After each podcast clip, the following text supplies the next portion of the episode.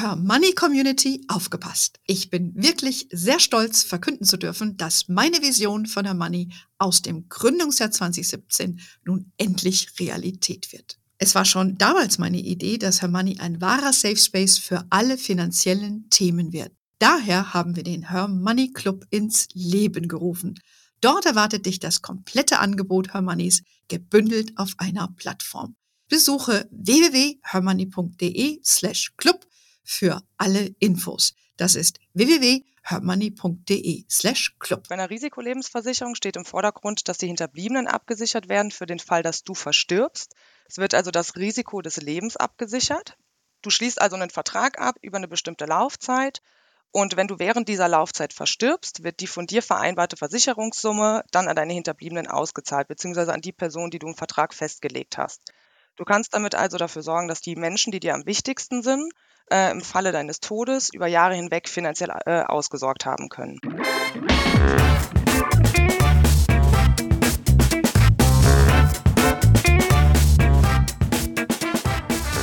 Ich begrüße euch super herzlich zum Her Money Talk, dem Geld- und Karriere-Podcast für Frauen.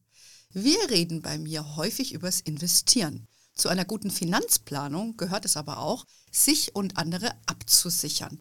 Eine Risikolebensversicherung kann in vielen Fällen eine Alternative sein, die nicht teuer sein muss, aber dafür effektiv. Das schauen wir uns heute mal genauer an. Für wen und was benötige ich so eine Risikolebensversicherung? Was kostet das? Und was sollte ich beim Abschluss beachten? Dazu spreche ich heute mit Efi Wasmann. Sie ist Key Account Managerin bei unserem Partner Cosmos Direkt. Efi, du bist seit 2017 bei Cosmos Direkt, hast dort als Werkstudentin angefangen, bist dann in die Produktentwicklung eingestiegen. Heute bist du im Key Account Management im Bereich Leben, wie ihr in der Versicherungsbranche so sagt. Und äh, von daher genau die richtige Expertin für unser Gespräch heute. Erstmal ganz herzlich willkommen bei mir im Podcast, liebe Evi. Vielen Dank. Hallo, liebe Anne. Ich freue mich sehr, dass ich hier bin und sehr auf unseren Austausch. Genau. Äh, ich mich auch, äh, denn äh, da habe ich selber noch Informationsbedarf, was dieses Thema angeht.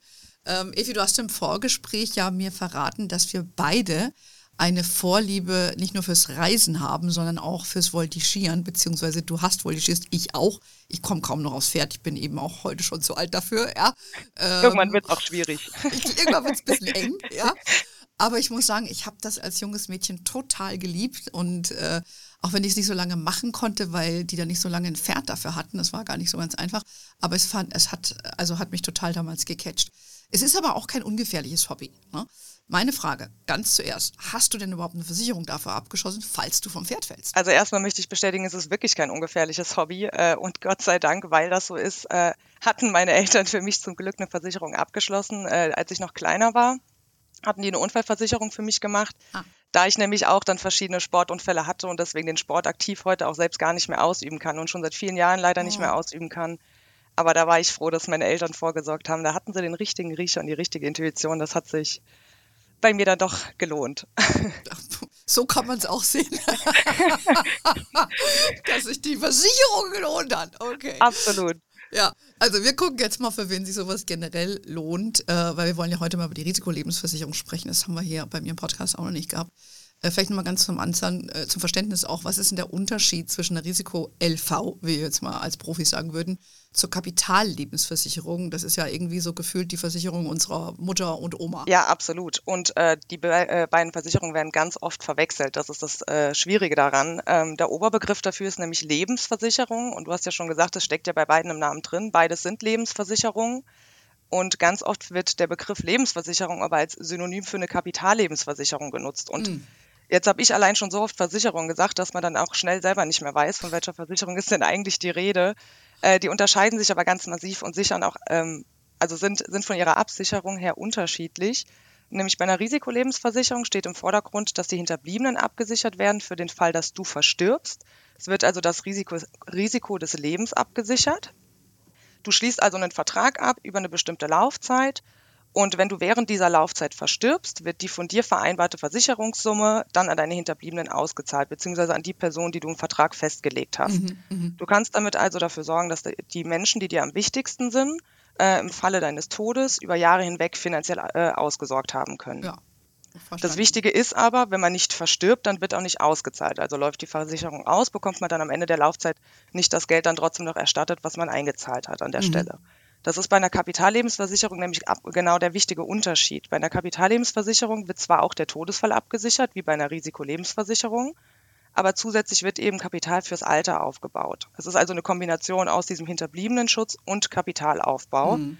Und hier wird dann ausgezahlt, wenn man verstirbt oder wenn der Vertrag ausläuft. Das ist nämlich genau das Entscheidende und da äh, muss man unterscheiden, in welcher, in welcher Lebensversicherung bin ich unterwegs. Das ist aber auch genau der Grund, warum eine Risikolebensversicherung deutlich günstiger ist als eine Kapitallebensversicherung, weil eben dieser Kapitalaufbau mhm. nicht stattfindet. Mhm. Genau, ich meine, man hat das ja früher gemacht anstelle, heute würde man das ja, macht man es über Fonds oder über ETFs und genau. so weiter. Äh, man trennt eher den Vorgang, äh, für die Altersvorsorge zu sparen, von, äh, von dem Versicherungsaspekt. Und deshalb ist es dann ja da auch smarter, eben, sage ich mal so, in so einem Rahmen von der Risikolebensversicherung das Leben abzusichern, was ja auch günstiger ist, wo wir gleich nochmal zu Ganz genau. Und den Sparvorgang irgendwo zu trennen. Und äh, dieses Produkt hat sich ja eh überlebt gehabt, äh, als die Zinsen weg waren und dann gab es ja auch steuerliche Änderungen. Richtig. Ähm, und von daher. Wir bieten es bei uns auch nicht mehr an. Also genau. wir, bei uns gibt es nur noch eine Risikolebensversicherung aus genau den Gründen, die du ja, genannt hast. Ihr seid halt voll hip. Ne? klar. Ähm, ganz klar. Nein, seid ihr auch. Also wenn man sich euren Auftritt auf, äh, anschaut, das ist super modern gemacht, sehr ansprechend. Kommen wir vielleicht gleich noch mal ein bisschen dazu. Also haben wir, glaube ich, mal klargestellt, was ist der Unterschied.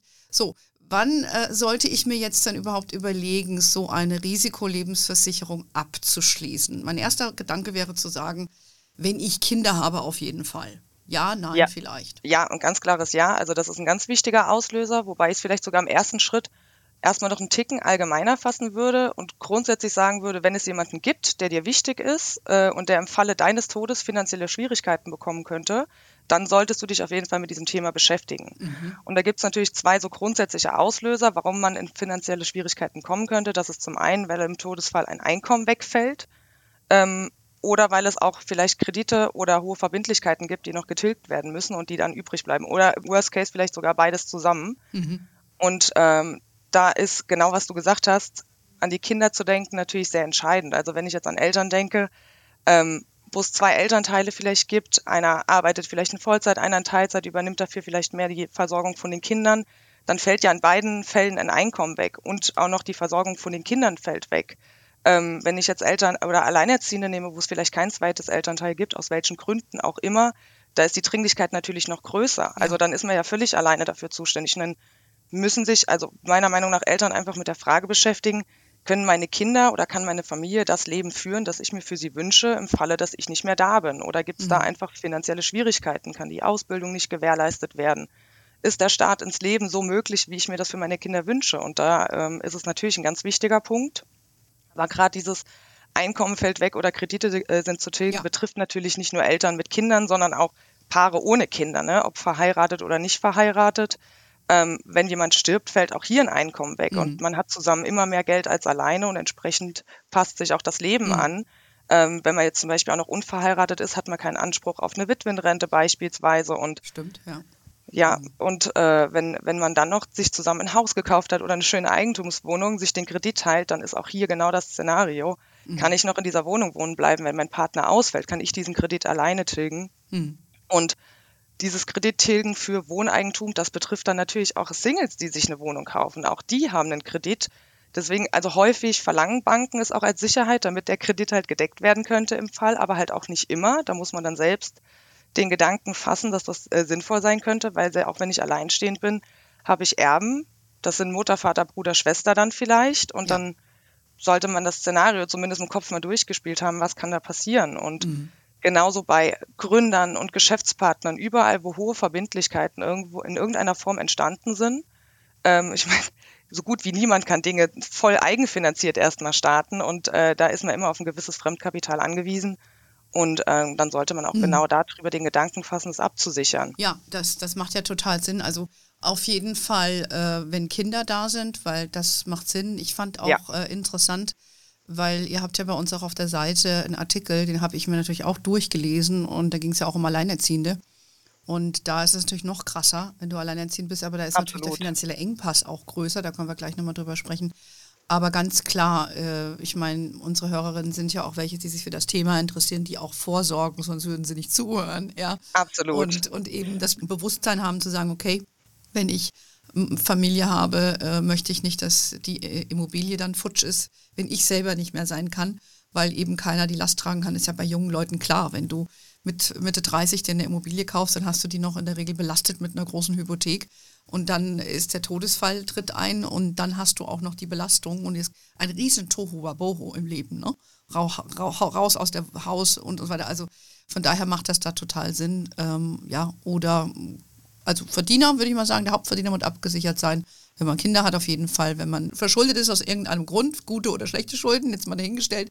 Äh, und auch bei Unternehmen, das fand ich auch ein guter Hinweis. Also ich, ich kenne das von Unternehmen, dass sie sagen, wenn der Partner heiratet, dann machen die, verlangen den Ehevertrag damit Dinge geklärt sind. ja, ja. habe hab ich äh, in meinem Umfeld gehört.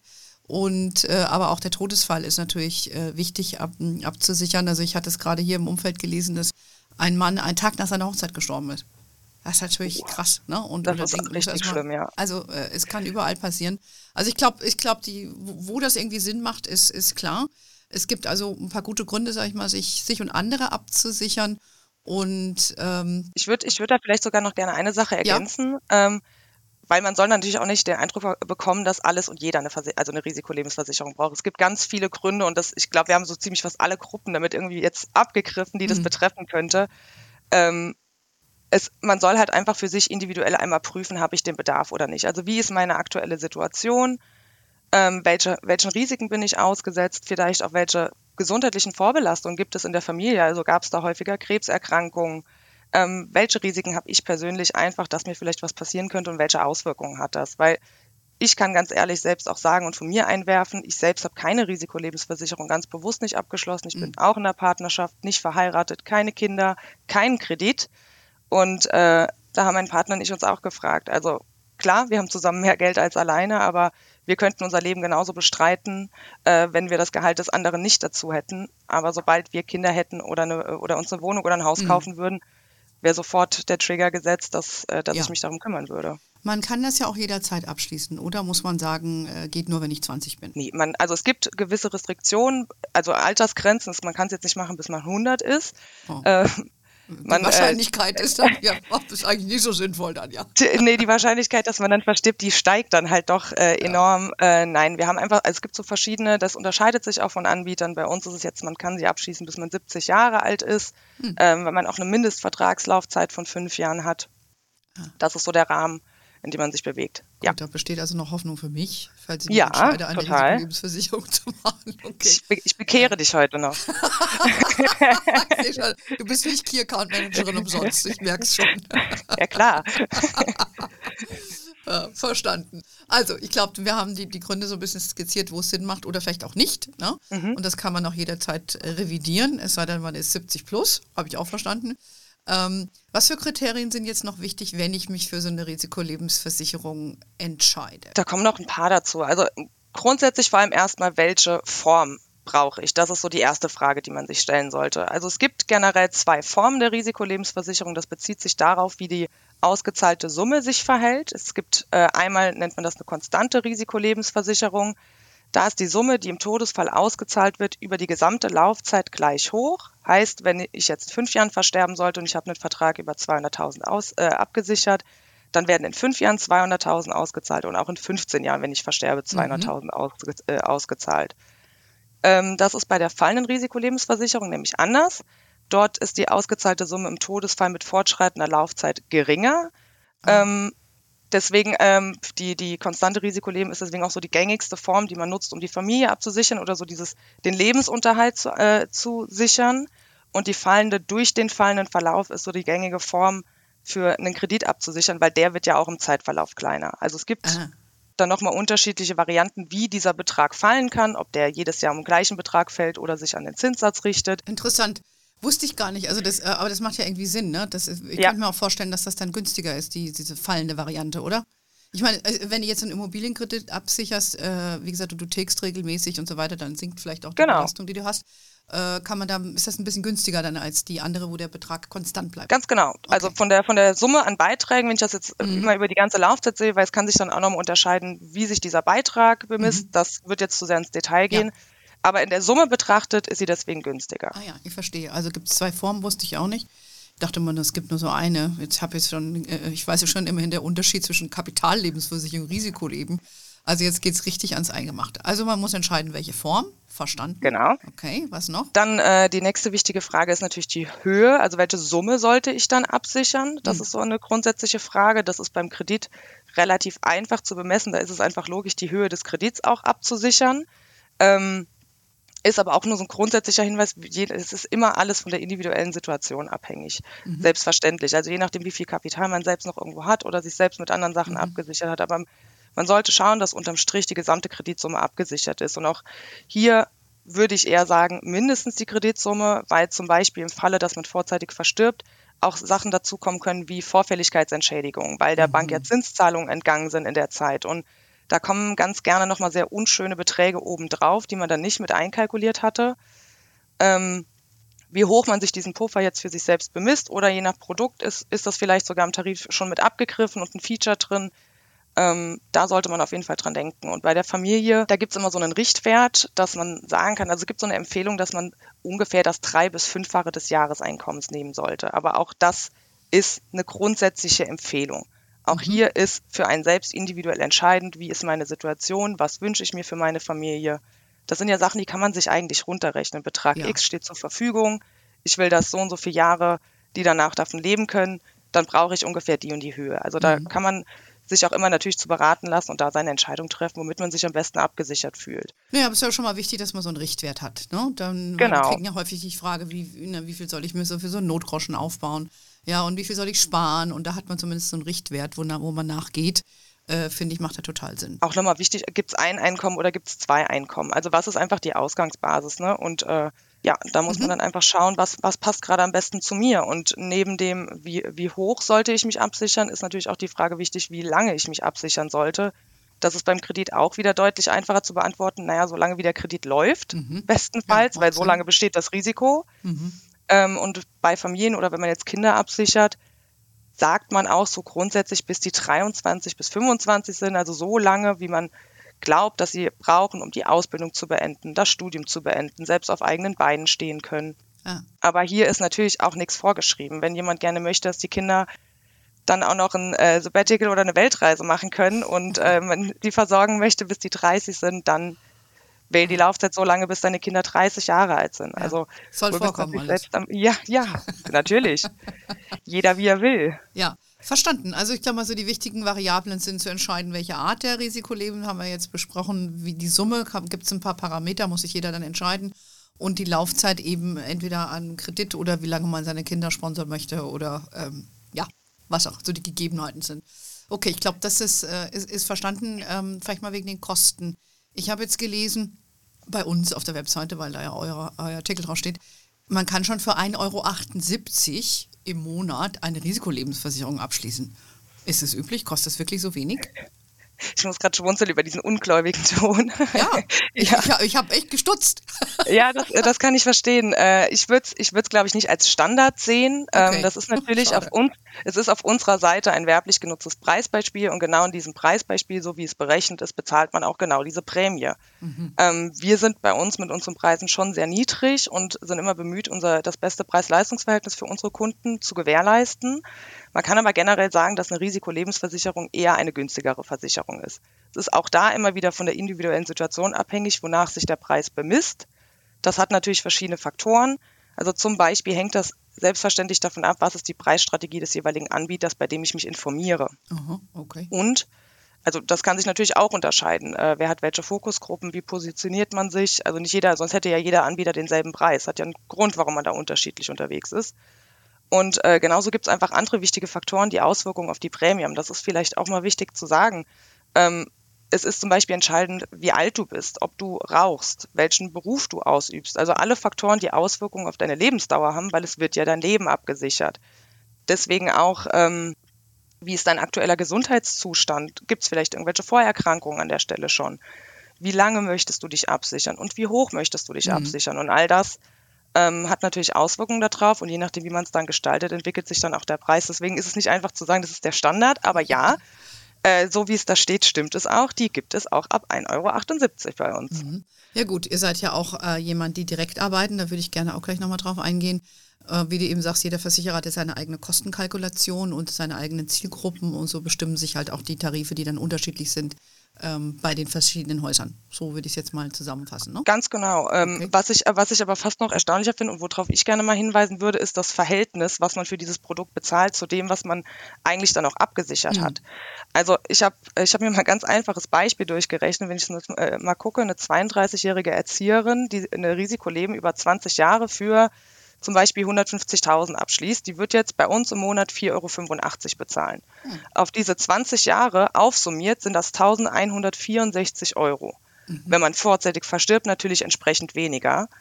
Wenn man aber verstirbt, werden 150.000 Euro an die Hinterbliebenen ausgezahlt. Mhm. Also diese Verhältnismäßigkeit. Und ich glaube, was die Angehörigen oder die Liebsten mit 150.000 Euro machen können mhm. und was man damit für sie tun kann, das kann man sich selbst ausmalen im Verhältnis dazu, dass man über 20 Jahre 1164 Euro in diesem Beispiel jetzt zum Beispiel ja, bezahlt. Das ist, ein, das, ist ein gutes Beispiel. Also da musst du lange einen ETF-Sparplan haben, damit du in 20 Jahren mit so einem kleinen Betrag 150.000 Euro rauskriegst. Ja, deswegen einfach mal, um diese Wertigkeit von mhm. dem Produkt ein bisschen hervorzuheben. Ja. Und ähm, beim Preis kann ich noch einen wichtigen Hinweis geben, ist es auch so, je früher, desto besser, weil ich habe ja schon gesagt, Alter hat Auswirkungen auf die Prämie und in demselben Beispiel, wenn, wenn sie jetzt nicht 32 Jahre alt wäre, sondern 35 Jahre, dann werden aus den 4,85 Euro allein aufgrund des Alters schon 6,28 Euro. Mhm. Ist auch nicht die Welt, absolut nicht, geht aber dann halt immer so weiter. Werde ich älter, mhm. wird die Prämie allein dessen schon teurer. Ja, verstanden. Aber das ist doch mal ein ganz guter Hinweis, in welchen Dimensionen sich das bewegt. Ja, wenn ich mhm. natürlich 50 bin, dann habe ich mehr.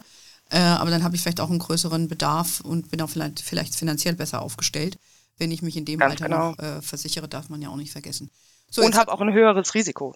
Ne, ganz klar, ne? also zu versterben, weil die Wahrscheinlichkeit steigt eben, ist halt so mit zunehmendem Alter und äh, Richtig. bei euch geht es ja ums Risiko, ihr seid, ihr müsst das ja managen und da ist natürlich das Langlebigkeitsrisiko einer der Faktoren, die ihr euch überdenken müsst, neben Gesundheitsfragen und solchen Sachen. Äh, wissen wir ja auch von der Berufsunfähigkeit, da muss man auch immer ehrlich antworten, bei euch ja dann auch. Ja. Natürlich. Das sind halt alles solche Sachen, ähm, wo, wo man da keinen Stress haben will. Ähm, ja, jetzt hat man sich Gedanken gemacht, jetzt weiß man, was man möchte. So, und dann beginnt aus meiner Sicht die wirkliche Arbeit, weil da muss man sich durch diesen ganzen Tarifdschungel bewegen.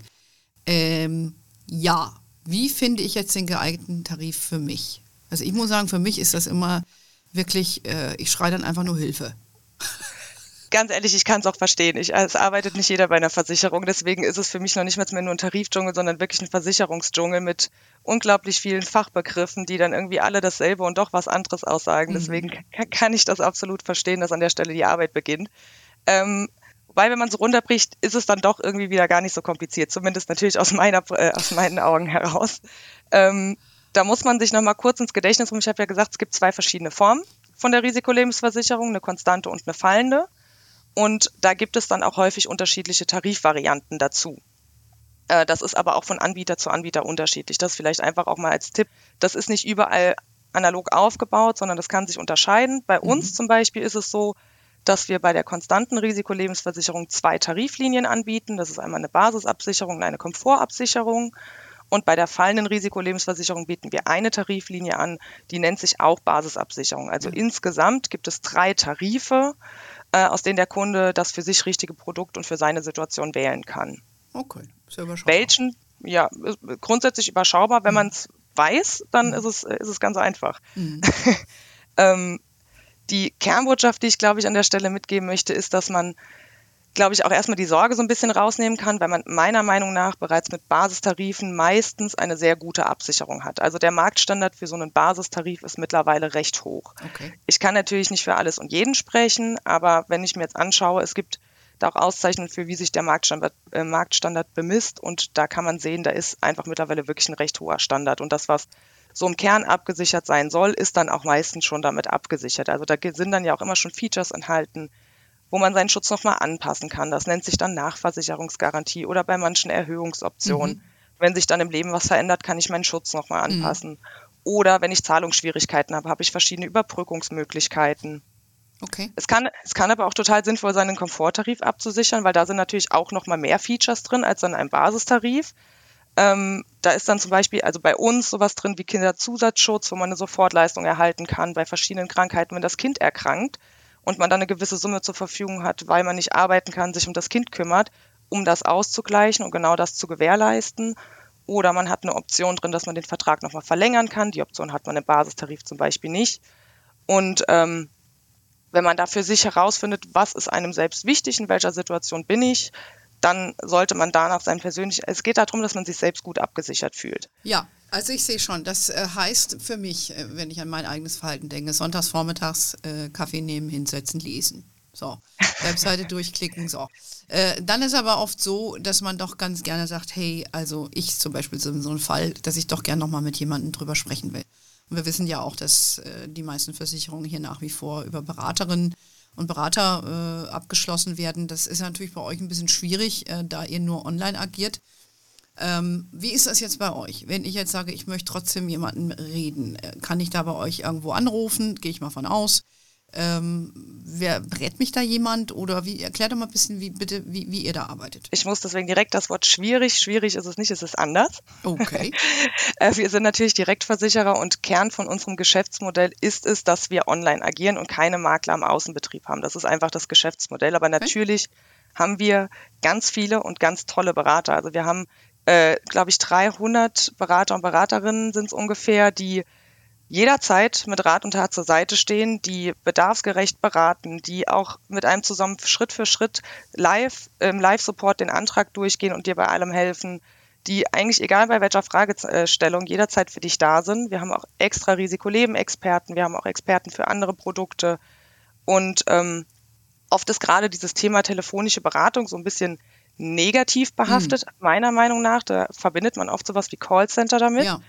Ähm, ich kann jetzt nur für mich sprechen. Ich kenne selbstverständlich nicht alle persönlich, aber ganz viele davon. Und ich mhm. weiß, dass wir da ganz viele, ganz tolle, kompetente und engagierte Leute sitzen haben, die, ähm, und bei uns ist es dann halt via Telefon, Chat oder E-Mail, immer für einen äh, da sind und zur Verfügung stehen und helfen, so gut sie können. Ja, und vor allen Dingen auch, äh, ich habe ja bei euch ein bisschen rumgeschnuppert, 24-7. Das heißt, wenn ich jetzt hier sonntags morgens wieder mal meine geniale Idee habe und will mich schlau machen, ja, das mache ich wirklich so. Ich, merke schon, der Sonntagmorgen, ist der Sonntagmorgen mich, ist bei dir wichtig. Der ist bei mir wichtig, ja, ja. Und da will ich auch gar nicht gestört werden. Also, dass ich nicht so ein Morgenmensch bin, ist immer dahingestellt. Aber äh, sonntags ist immer so der Tag, wo ich meine Ideen habe für meine Firmen, wo ich mich da bevorzugt hinsetze und irgendwelche Dinge mache und wo ich auch mich um meine Geldgeschäfte kümmere. Jetzt gehe ich zum Beispiel, gucke ich mir an, wann spende ich Geld, wie mache ich das. Also ich setze mich da äh, gerne sonntags morgens hin. So, das heißt, ich könnte dann auch jemanden finden, der nicht wie ich nur müßig in meiner Küche sitzt und mir Gedanken macht, sondern der auch mit mir reden will. Ganz genau. Der, der einzige Unterschied ist, wir kommen halt nicht zu dir nach Hause. Ja, und das aber, ist besser so, weil um die Uhrzeit bin ich noch nicht angezogen. Also ich wollte gerade sagen, ist sonntags morgens wirklich vielleicht besser, aber du erreichst jemanden bei uns. Bei uns erreichst du immer jemanden. Okay, finde ich cool. Okay, also einfach mal ausprobieren. Äh, ich habe ja eure Webseite angeschaut, habe ich eben schon gesagt, und ich fand die super aufgemacht, sehr intuitiv. Ähm, das macht es natürlich leichter, äh, sich den Zugang zu schaffen. Ähm, wenn ich jetzt aber sage, äh, wenn ich jetzt so, eine, so ein Produkt bei euch abschließen will, Geht das dann genauso flott? Also so weit war ich jetzt natürlich nicht, weil ähm, jetzt erst nach dem Gespräch bin ich dann überzeugt, vielleicht brauche ich doch noch eine Risikolebensversicherung. Wie, wie kann ich mir das vorstellen? Wie, wie schnell geht sowas? Geht das alles online, wie man es vielleicht von einer Direktanlagebank kennt, halt irgendwas in die Kamera? Wie, wie ist das bei euch? Ja, ganz genau. Wir sind ja, habe ja eben schon gesagt, Direktversicherer, mhm. deswegen leben wir vom Online-Geschäft. Und wenn ich jetzt den ganzen Informationsteil vorne dran, wo man herausfindet, was man eigentlich braucht und was eigentlich eine Risikolebensversicherung ist, ausklammer und jetzt nur rein prozessual ähm, mir das Ganze anschaue, dann geht das eigentlich ziemlich flott. Kann sich individuell natürlich nochmal unterscheiden, hängt davon ab, was man angeben muss, aber rein vom Prozess berechnet man seinen Tarif, wählt den aus, den man möchte. Dann macht man verschiedene Angaben zur persönlichen Situation oder äh, zu den persönlichen Daten, Name, Anschrift, Bankverbindung. Ähm, man macht Angaben zu Hobbys, Größe, Gewicht. Man macht Angaben zur gesundheitlichen Situation. Das hatten wir mhm. vorhin ja schon. Und da kann man bei uns zum Beispiel auch nochmal, da sind nämlich gerne Leute mal etwas unsicher. Muss ich das angeben? Wie muss ich das angeben? Vielleicht haben Leute auch schon eine Vorerkrankung und wissen gar nicht, kann ich die überhaupt noch abschließen? Mhm. Da bieten wir auch die Möglichkeit an eine, äh, einer anonymen Voranfrage, dass man einfach sich genau dazu bei Experten erkundigen kann. Ist eine Absicherung für mich in meiner Situation möglich? Ähm, da kann man nochmal rein Und da kann ich auch schon dazu sagen, es ist ganz oft auch trotz Vorerkrankung noch eine Absicherung möglich. Also da nicht zurückschrecken und nicht abschrecken lassen und einfach nachfragen und das mhm. Angebot nutzen. Und wenn man seine Angaben gemacht hat, dann identifiziert man sich natürlich auch nochmal und sagt, wer man ist. Das kann man aber bei uns zum Beispiel auch per Video machen oder man macht es äh, per Postident. Dann schickt man den Vertrag ab also den Antrag ab, hat dann auch schon seinen vorläufigen Versicherungsschutz. Dann wird das bei uns intern geprüft und wenn es dazu keine weiteren Fragen mehr gibt, dann hat man in wenigen Tagen schon seinen Versicherungsschein. Hört sich gut so. an. Mhm. Das kann ich jetzt natürlich nicht sagen, dass das für jedes Szenario zutrifft. Je mehr Angaben man zu tätigen hat, dann wird es vom reinen äh, Zeitfaktor natürlich länger. Aber so grundsätzlich rein prozessual, ratzfatz. Wenn man möchte, sonntags morgens auf der Couch. Das hört sich für mich sehr an. Nee, finde ich sehr gut. Also, wer äh, Interesse hat oder Bedarf hat, vielmehr einer, einer Risikolebensversicherung und äh, sich da ein bisschen schlau machen will, findet er natürlich bei uns Infos, aber direkt auch bei euch auf der Seite kosmosdirekt.de äh, ist die Seite, ne, mit der E am Ende. Jawohl. Und ähm, gerne auch sonntags morgens oder samstags abends, je nachdem, was eure Präferenz ist. Ähm, liebe Efi, ich habe jetzt hier äh, schon sehr viel wieder gelernt. Ich liebe ja diesen Podcast, weil ich so viel lerne. Ich hoffe, meinen Hörerinnen geht es genauso. Ähm, hast du noch ein paar abschließende Tipps für, für die eine oder andere, die sich jetzt mit dem Gedanken trägt, ähm, sowas abzuschließen? Ja, ich hoffe doch, dass die eine oder andere sich jetzt äh, mit dem Gedanken beschäftigt, ob das nicht doch was für sich sein. Unter anderem du. Wir können auch gerne im Nachgang noch weiterreden. Okay. ähm, vielleicht ab abschließend einfach einmal als, als Fazit zusammengefasst, stellt euch selbst die Frage, hinterlasse ich jemanden, der im Falle meines Todes finanziell wirklich vor Schwierigkeiten steht, den ich absichern sichern möchte? Können die Menschen, äh, die mir am wichtigsten sind, das Leben so führen, wie ich es mir für sie wünsche? Ich würde auch den Tipp mitgeben, geht das Thema nicht alleine an. Also ich habe öfter schon mitbekommen oder wir hatten das auch bei, bei Kundeninterviews gehört, dass es immer so ein treibender Part ist in der Partnerschaft und der andere mhm. vielleicht auch sagt, hm, will ich mich gar nicht so mit beschäftigen beschäftigt euch mit.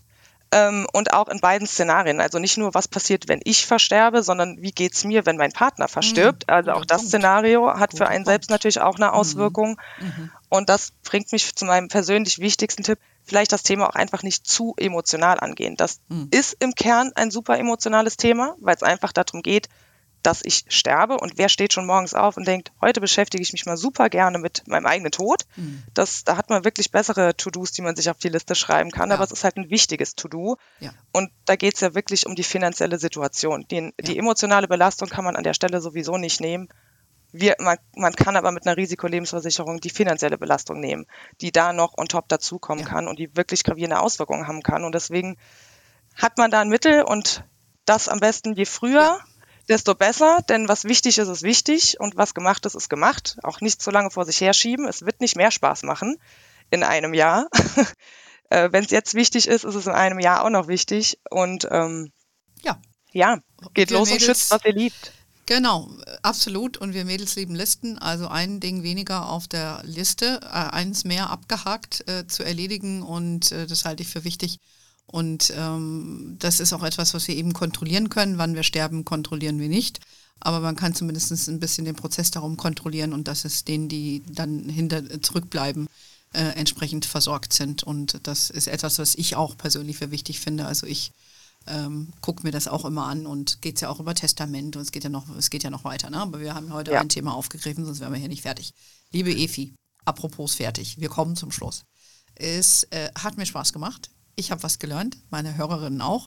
Ich fordere euch einfach mal auf, geht mal auf Kosmos direkt auf die Seite, linst auch mal bei uns auf der Webseite. Da gibt es, wie gesagt, besagtes Advertorial mit dem äh, Tarif für 1,78 Euro. Den gibt es, also guckt da mal ab. Hin.